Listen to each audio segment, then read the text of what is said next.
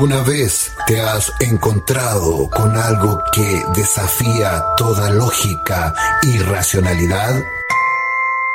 En relatos de lo insólito nos sumergimos en las experiencias más asombrosas y escalofriantes compartidas por personas reales de todo el mundo. Desde encuentros con lo paranormal hasta narraciones de encuentros cercanos con lo desconocido. Cada episodio te dejará preguntándote qué hay más allá de nuestra comprensión.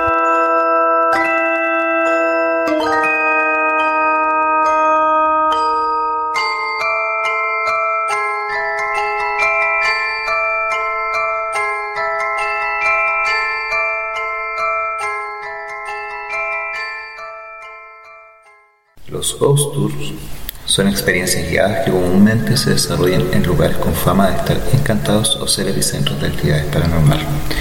Estos recorridos son muy populares en numerosas ciudades alrededor del mundo, especialmente en sitios con una rica historia o reputación vinculadas a eventos trágicos. En este nuevo episodio te invitamos a sumergirte en tres fascinantes historias de ghost tour en Chile. Te sugerimos que te acomodes, ajustes tus auriculares y te pongas a disfrutar de estas increíbles experiencias.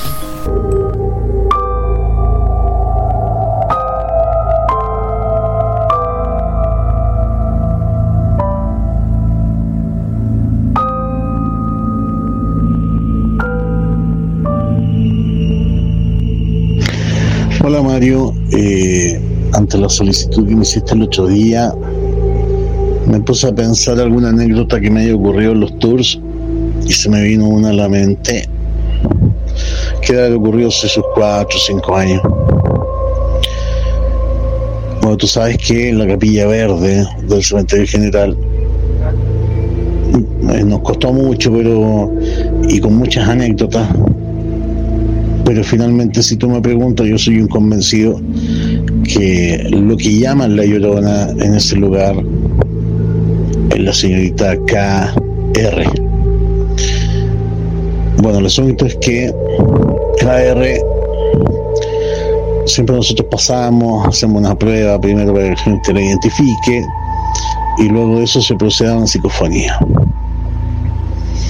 KR es un, un olor astral bastante potente y como te digo ese día empezamos a hacer la psicofonía totalmente oscura, a grabar la psicofonía. Y recuerdo que pedí ayuda a tres muchachos, un hombre y dos chicas. Siempre el Río Blanco me es brindado por tres personas desde sus teléfonos para crear una combinación más rica, etcétera, en matices. Y empiezo a preguntar, hola Katy, y algo inaudito pasa se escucha en voz alta que alguien dice, hola Katy, o sea, perdón, que dice, hola César, ¿cómo estás tú? Bien. Eh, y yo dije, wow, lo que está pasando es increíble, Katy Roach está hablando, así a simple oído. Eh, ¿Cómo te sientes? Enojada ya, y ahí esto me llama extraño mucho, ya era como, wow, ¿qué está pasando? Esto es un fenómeno prodigioso. Y prendo la linterna y suspendo la grabación. Aquí está pasando algo. Prendo la linterna hacia el techo y miro alrededor mío y la muchacha que estaba grabando, una de las personas que me estaba dando ruido blanco, era la que estaba hablando. Ella estaba repitiendo exactamente la respuesta. Y era porque había, al parecer, incorporado a Katy Roach durante un momento. De hecho, apenas la miré, ella se cae y empieza a gritar. Ante eso, obviamente, que hubo que sacarla y, bueno, hacer el, los tratamientos tanto físicos como esotéricos que correspondían a la situación para que se recuperara. Costó que se recuperara unos 15 minutos, algo así, pero la experiencia fue realmente terrorífica. era como si efectivamente KR hubiese ingresado en ella.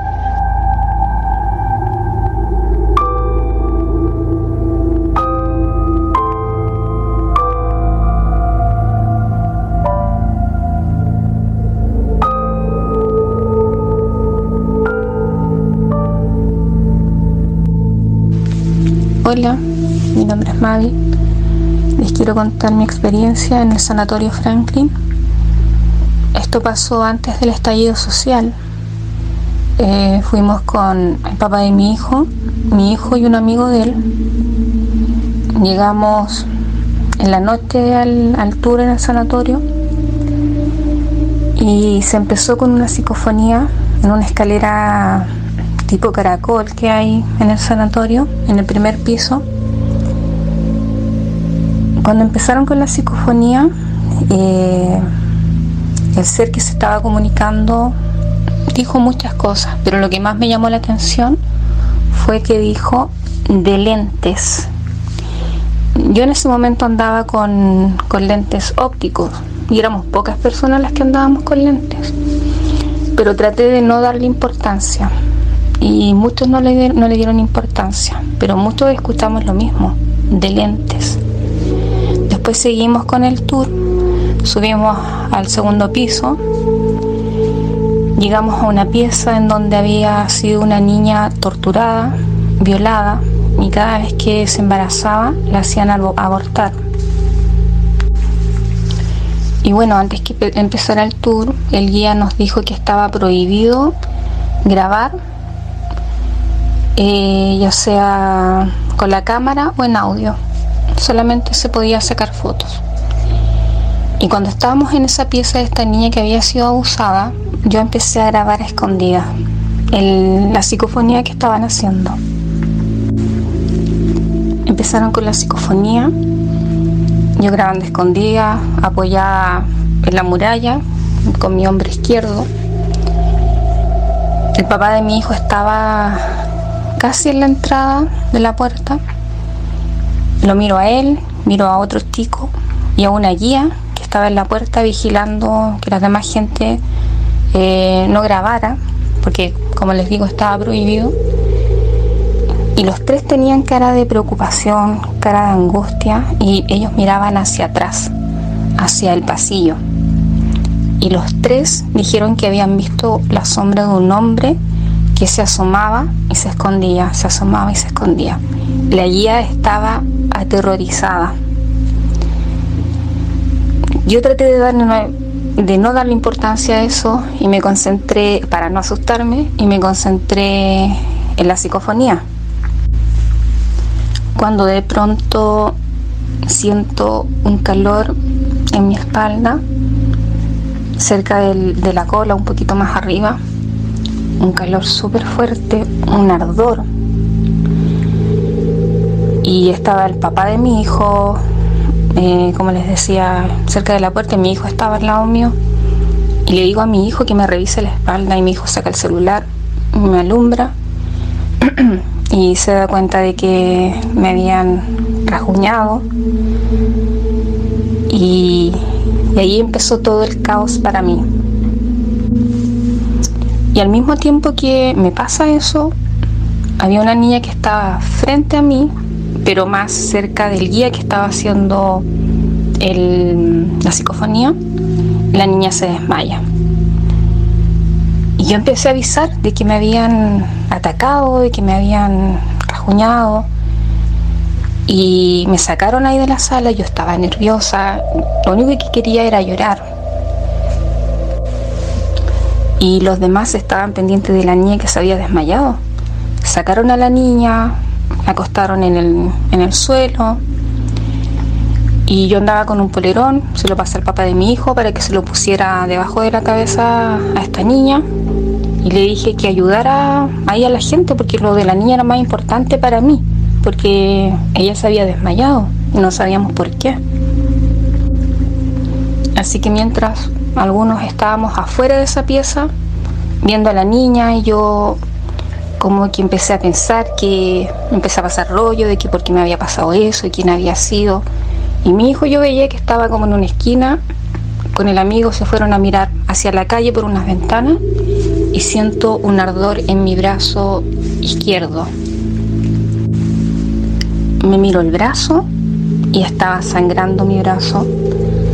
También me habían atacado, también me, me rajuñaron y ahí yo me desesperé. No me acuerdo si avisé, si eh, hablando normal, si grité, pero dije que me habían rajuñado de nuevo y empecé a llorar. Me dio como una crisis de pánico, no, no sé cómo llamarlo. Me puse a llorar y empecé a arrancar, empecé a correr.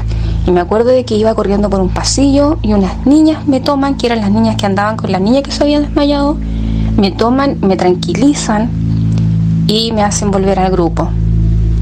yo lloraba, lloraba, lloraba. Yo lo único que decía era quiero salir de acá, quiero salir de acá, no quiero estar acá. Porque me dio mucho miedo. Todos sorprendidos, impactados. Empezaron a preguntar si me podían sacar fotos. Bueno, después que ya bajamos, me, tranquilicé un poquitito. Me, preguntaron si me, podían sacar fotos en el brazo y en la espalda, que era donde me habían atacado, y yo dije que sí. Así que quedó registro de eso. Después el tour se acabó por lo mismo, por lo que me había pasado y por, lo que le pasó a esta niña.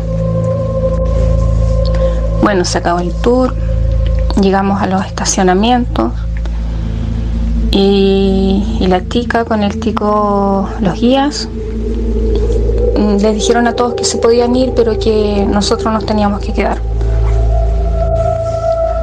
Así que nos quedamos el papá de mi hijo, mi hijo, su amigo y yo. Y ahí ellos me ofrecieron ayuda, ayuda si es que me, quería hacerme una, una, limpieza o si es que después me llegaba a pasar algo, me llegaba a sentir mal, ellos me podían ayudar con alguna brujita, alguna limpieza, ese tipo de cosas. Eh, yo lo rechacé porque estaba acostumbrada a que me pasaran cosas raras, pero nunca una agresión de este tipo. Eh, pero yo lo vi como algo normal que pueda pasar en un tour, a pesar de que aún no entiendo por qué a mí, por qué me pasó a mí. Y puedo pensar o, puedo especular de que fue porque yo no hice caso, porque me puse a grabar a escondidas. Después cuando veníamos en el auto camino a la casa, conté, le conté a los demás lo que había hecho y me retaron, obvio, y mi hijo me dijo, mamá, por favor, borre ese audio. Así que lo borré al tiro por miedo. El audio de la psicofonía. Y bueno, dos, dos o tres días antes de ir al tour, cuando estaba comunicándome con la persona, con la encargada del, tour, eh, me acuerdo que estaba con el papá de mi hijo sentada en el comedor. Estábamos hablando sobre eso y había una bandeja en medio de la mesa. Y cuando estábamos hablando sobre el tour, sobre los horarios, los precios, la bandeja saltó. Y es imposible que haya, haya saltado sin que alguien la haya movido. Y ni, siquiera, ni el papá de mi hijo ni yo le pegamos a la mesa como para que la, la bandeja saltara. Y también hicimos el intento de pegarle y no, era imposible, pero la, la bandeja saltó de una manera muy rara. Entonces yo le dije al papá de mi hijo, esto es un aviso para que no vayamos al tour. Y Nicolás me está avisando de que no vaya, él no quiere que vaya. Y bueno, eso es otra historia porque Nicolás era un niño que se aparecía en la casa, a mí se me aparecía, me venía a molestar en las mañanas. Eh, al principio era bien traumante cuando lo escuchaba porque era como un espíritu travieso. Y bueno, desde que fui al tour que Nicolás no volvió. A veces pienso que él se quedó allá. Así que esa es mi historia con el Sanatorio Franklin.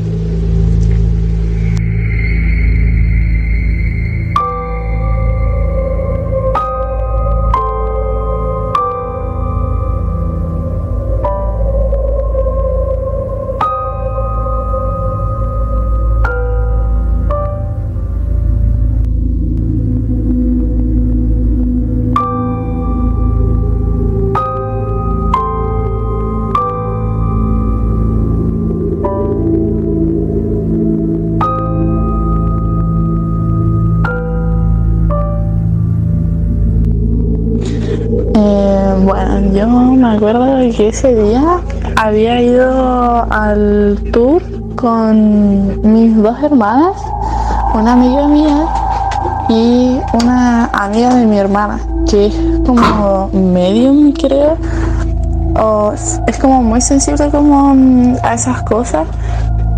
Em, entonces igual íbamos como como con esa espinita ahí, por así decirlo. Eh, y ya me acuerdo que nosotros fuimos y empezamos a ver como unas eh, piezas, me acuerdo que nos pusieron como en una eh, pieza muy muy oscura que nos decían como que habían, ahí dejaban a la gente como para que perdieran como la noción del tiempo, igual era como medio así como turbio creo yo. Y mm, Después de un rato que hicimos psicofonía, hicimos como varias cosas. Eh, me acuerdo que estábamos en una pieza, en el último piso, o sea, el último piso según yo, porque es hasta donde llegamos igual. Em, y hacía mucho calor, en verdad, yo tenía mucho calor y estaba como transpirando mucho. Y nada, estaba muy en la psicofonía, como todo súper oscuro. Y yo empecé como a ver como caras como en el aire. Tipo como a la altura como de como de una cabeza así, más alto. Eh, pero traté como hacerme la loca porque fue como, mm, bueno, sospechoso. Pero como hasta ahí nomás y empecé como a ver luces, así como cosas raras. Y de ahí le dije a mi hermana así como, oye, me siento mal. Y yo mm, no recuerdo como nada más allá. Tipo, yo me acuerdo que le dije eso. Y me desperté como afuera de esa pieza, como con una linterna en la cara. Todos me estaban como dando como agua. Eh, y creo que me estaban dando como Gatorade, cosas así. Eh, supongo que fueron unos minutos igual, como no sé, entre dos a cinco minutos, que fue que como que perdí la conciencia. Eh, pero en verdad yo lo dejé hasta ahí nomás y en ese momento mm, no estaba como consciente de que habían rasguñado a la otra niña no sabía, yo supe después. Cuando ya estaba como en camino a mi casa.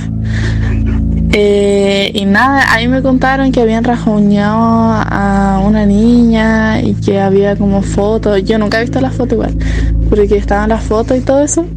Y nosotros igual lo dejamos como pucha, fue un desmayo nomás y toda la cosa. Eh, en verdad quedó como eso, creo yo, pero igual mm, como mi familia siempre ha sido súper como sensible a esas cosas, hacia los duendes, como fantasmas, por así decirlo también. Entonces para mí fue como otra experiencia más.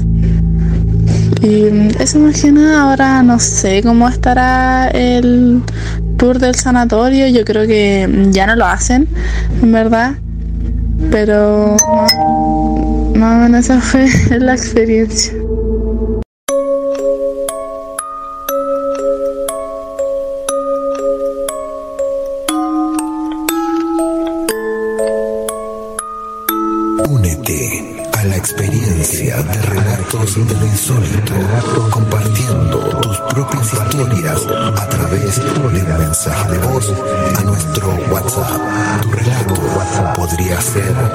Siguiente en cautivar a nuestra audiencia.